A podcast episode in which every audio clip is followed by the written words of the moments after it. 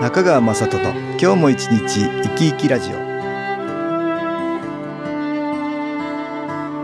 皆さん生き生きしてらっしゃいますか？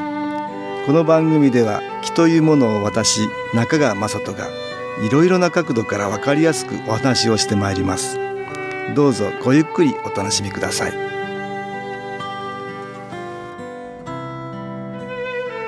中川雅人の今日も一日生き生きラジオ。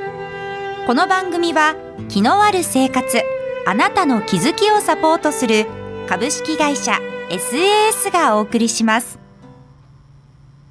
おはようございます。株式会社 SAS の中川雅人です。今日も東京センターの佐久間一子さんと気についてのお話をしたいと思います。佐久間さんよろしくお願いします。はいよろしくお願いいたします。あの新型コロナウイルスでね、はい。肺炎になってしまうっていうね、えー、ずいぶんニュースでやってますね。やってますね。新聞でも取り上げられて、はい、えー、連日ですね。連日ですね、え。ーうん、皆さんそういうの見てるとね、はい、だんだんだんだん不安になってくる人も多いんじゃないかなと思うんですけど、ね、そうですね。やっぱりちょっと不安とか心配とかね、うん、あと人混みに行くのがこう怖いかなったり、ね。うん、憂鬱になる人もいるんじゃないかなと思うんですけどね。そうですよね、はい、これやっぱりね過度な心配不安っていうのがね、はい、マイナスの気を呼び寄せるっていうことでねかえってこう免疫力が下がったりしますよね、はい、気の観点からは注意が必要です、はい、まあ物理的なねウイルスの対策も必要なんだけど気の観点からはねそうですね、うん、必要ですね、はい、ニュース見てるとね重症になって大変になってしまう率は低いようだよね。はい。どんどん重症になってしまう人は少ない、うん、感染してもね逆に感染してても分かんなくて、はい、違う人にうつしてしまうっていうことで感染者数が多くなっていうのがみんなの不安の大元かと思うんだけどそうですね。重症化する率は低いようだからあまり過度な心配はいらないっていうことかなと思うんだけど。ね。ね。まあそれでまあ心配があるから、はい、いろんなデマが出てきたりとか。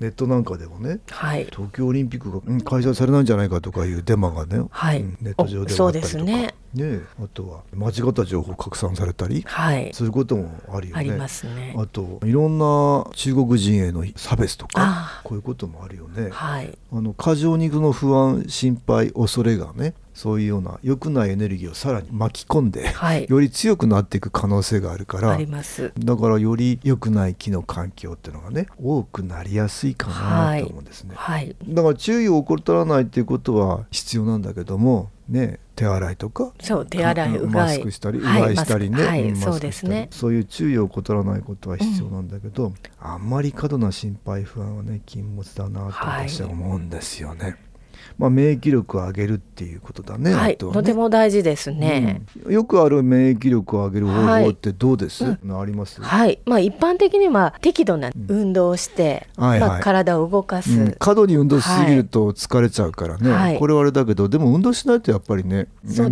疫力が下がりますね。下がりますね。筋肉も動かないとね、はい。だから適度な運動は必要だ、はい。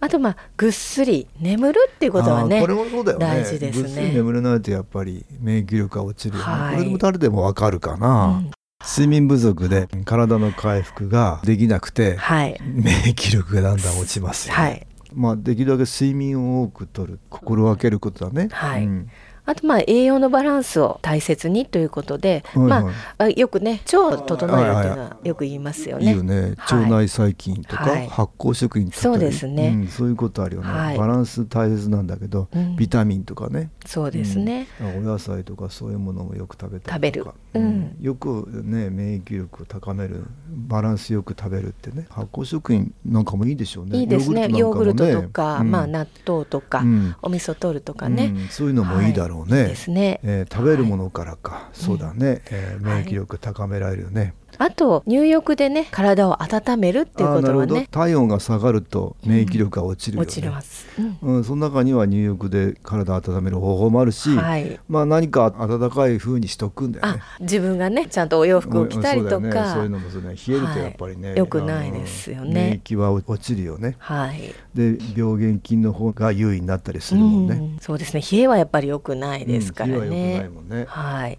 ここで音楽に気を入れた CD 音機を聴いていただきましょう。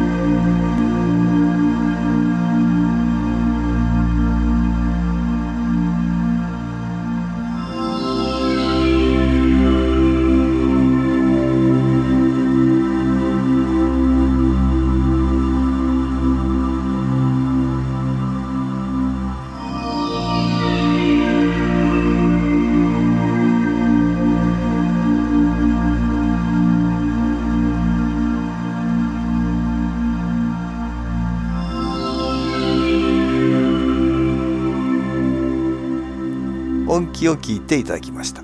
あとまあ大切なのは思いっきり笑うっていうこともね免疫力を上げることになりますので。そうだね。思いっきり笑うっていうのはね、はい、これ論文がありますよ、うん、2018年に大阪国際がんセンターが発表した論文なんだけど漫才や落語の笑いががん患者にどんな影響を与えるか調べたらがん細胞を殺すナチュラルキラー細胞の血中割合が1.3倍に増えた人がいたり患者みんなが免疫細胞の増加傾向になったって言うんだよね、はい、さらには緊張とか抑うつ疲労っていった気分が良くなって、はい、がんの痛みについても改善したっていうことなんだよね。笑うことで免疫力が上がるっていう、ね、はい、あのいろんな落語とか、えー、それで笑ったりするとね、はい、免疫力がこう上がるっていうのはね数字で出るんだね。ねデータで出てますからね、うん。うん、笑えることが多くするね、これ心配や不安だとねだんだん笑えなくなりますもんね。そうなんです、ね、ニュースばっかり見てるとこれちょっと辛くなるそうですね。で気も落ちますね。はい、うん、まあ私がさらにお話したいのは、はい、まあ心配や不安を、うん、マイナスの気が出るんだけど自分の体からね、出ていくんだけどそうするとマイナスの気が外から集まって。またそれがアンテナとなってこう寄ってくるっていうことですね、集まってきちゃうんですよね、はい、そうするとそれでそのマイナスの気によって自分の免疫力がこう落とされるまだ下がる、うん、だから悪循環になっちゃうっていうことがありえるかなと思うんですよね、まあ、だからできるだけまあ笑えるとかこういうのはいいですよね、はい、まあよく笑う角には福来たるとは言うんだけど。自分がいい気を出すから周りからいい気が集まってくるとそういう感じになるからね。笑えるのはとってもいいかなと思うんです、まあ、食べるものにしても体温めるにしてもいろんな免疫力を上げる方法がいろいろありますもんね。それでまあ新機構を受けることでもね、はい、マイナスの気が取れるからねこう元気になったりすることあるんですよね。ね。あとあんまりこう過度な不安もね気を受けることでなんだかそんなに不安にならずに済んだりすることもあるんですよね。はい、はい、私ちょっとねある時不安なことがあったんですけど、うんうん、気を受けていくと、やっぱりこうスーッと心が和らいで、うん、なんか不安がこう消えていったんですよ。あなるほど。い。いですね。はい、不安の時心配の時にね普通眠れなくなったりするんだけど音気ってね聞いてるうちになんか眠た眠たくなったりね、はい、そういうのもありますよね、はい、だから気を受けて見られることで少しずつ変わるっていうのがあって新機構いろんな機能グッズがありますからね。音気以外にも。いろんなものがあるからそういうもので試してみられるとこれいいかなと思いますよね、これ体験談がありました、ね、はい。ではご紹介いたしますインフルエンザが流行り、私の会社でも体調を崩す人が増え、別拠点ですが、感染者が拡大したりしていました。そんな中、予防のためにしていることは、仕事中や通勤中が多いのですが、突然、喉のあたりがピリッとするような嫌な痛みを感じるときに、すぐに換気飴を舐めるようにしています。すると、不思議なことに痛みが和らぎ始め、舐め終わる頃にはすっかり治っています。換気雨のおかげで今のところ風邪もインフルエンザもかかることなく過ごせています。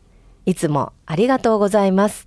ああなるほど。はい。換気飴ってね、えー、飴に金粉を入れてね、はい、そこにこう気を封じ込めてるそういう飴があるんだけども気が入ってる気の飴だね。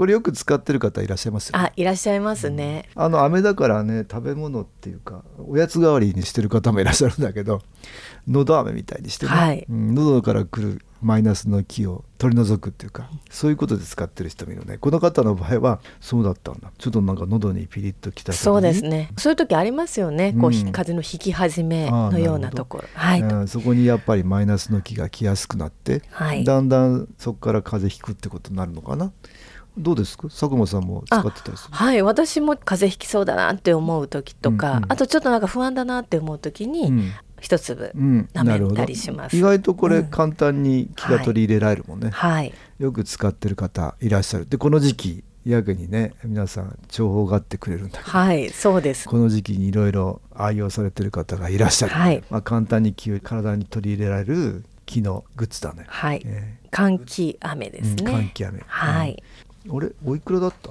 あはい。換気飴、うん、こちらの1080円で20粒入っております、ね、はい、ね、一袋1080円木の飴ですね。ぜひ皆さんに使ってもらったらいいのかなと思って、はい、まあ免疫力っていうか何かこうきっと気の関係が変わって体に現れる症状がね和らいだりすると思うんですよね。まあそんなものからでもね、はい。うん気が受けられるってことがあってこんなものも利用してもらうと、インフルエンザ対策風邪予防？コロナウイルスは普通の風邪に比べたらとっても怖いもんだと思うんだけど根本は人の免疫力なんだよね。でもいろんなことで。免疫力が上げられるっていうね、はい、うんことがあるから気のエネルギーも利用してみていただくとよろしいかなと思いますね。無料体験会もやっていますので、はい。ぜひどうぞ。はい。今日は新型コロナウイルスの話からね免疫力を上げる話新機構の話を東京センターの佐久間一子さんとお話ししました。どうもありがとうございました。はいありがとうございました。株式会社 SS は東京をはじめ札幌名古屋大阪福岡熊本沖縄と全国7カ所で営業しています。私は各地で無料体験会を開催しています。2月11日木曜日には東京池袋にある私どものセンターで開催します中川雅人の「気の話と気の体験」と題して開催する無料体験会です。新気候というこの気候に興味のある方はぜひご参加ください。ちょっと気候を体験してみたいという方体の調子が悪い方ストレスの多い方運が良くないという方気が出せるようになる研修講座に興味のある方自分自身の気を変えるといろいろなことが変わります。そのきっかけにしていただけると幸いです。2月11日木曜日午後1時から4時までです。住所は豊島区東池袋1-30-6池袋の東口から5分のところにあります。電話は東京03-3980-8328 3980-8328です。また SS のウェブサイトでもご案内しております。お気軽にお問い合わせください。お待ちしております。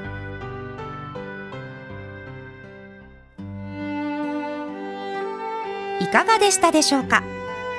この番組はポッドキャスティングでパソコンからいつでも聞くことができます。SAS のウェブサイト www. 新機構 .com 新機構は SHINKIKO または FM 西東京のページからどうぞ。中川雅人の今日も一日生き生きラジオ。この番組は気のある生活あなたの気づきをサポートする株式会社 SAS がお送りしました。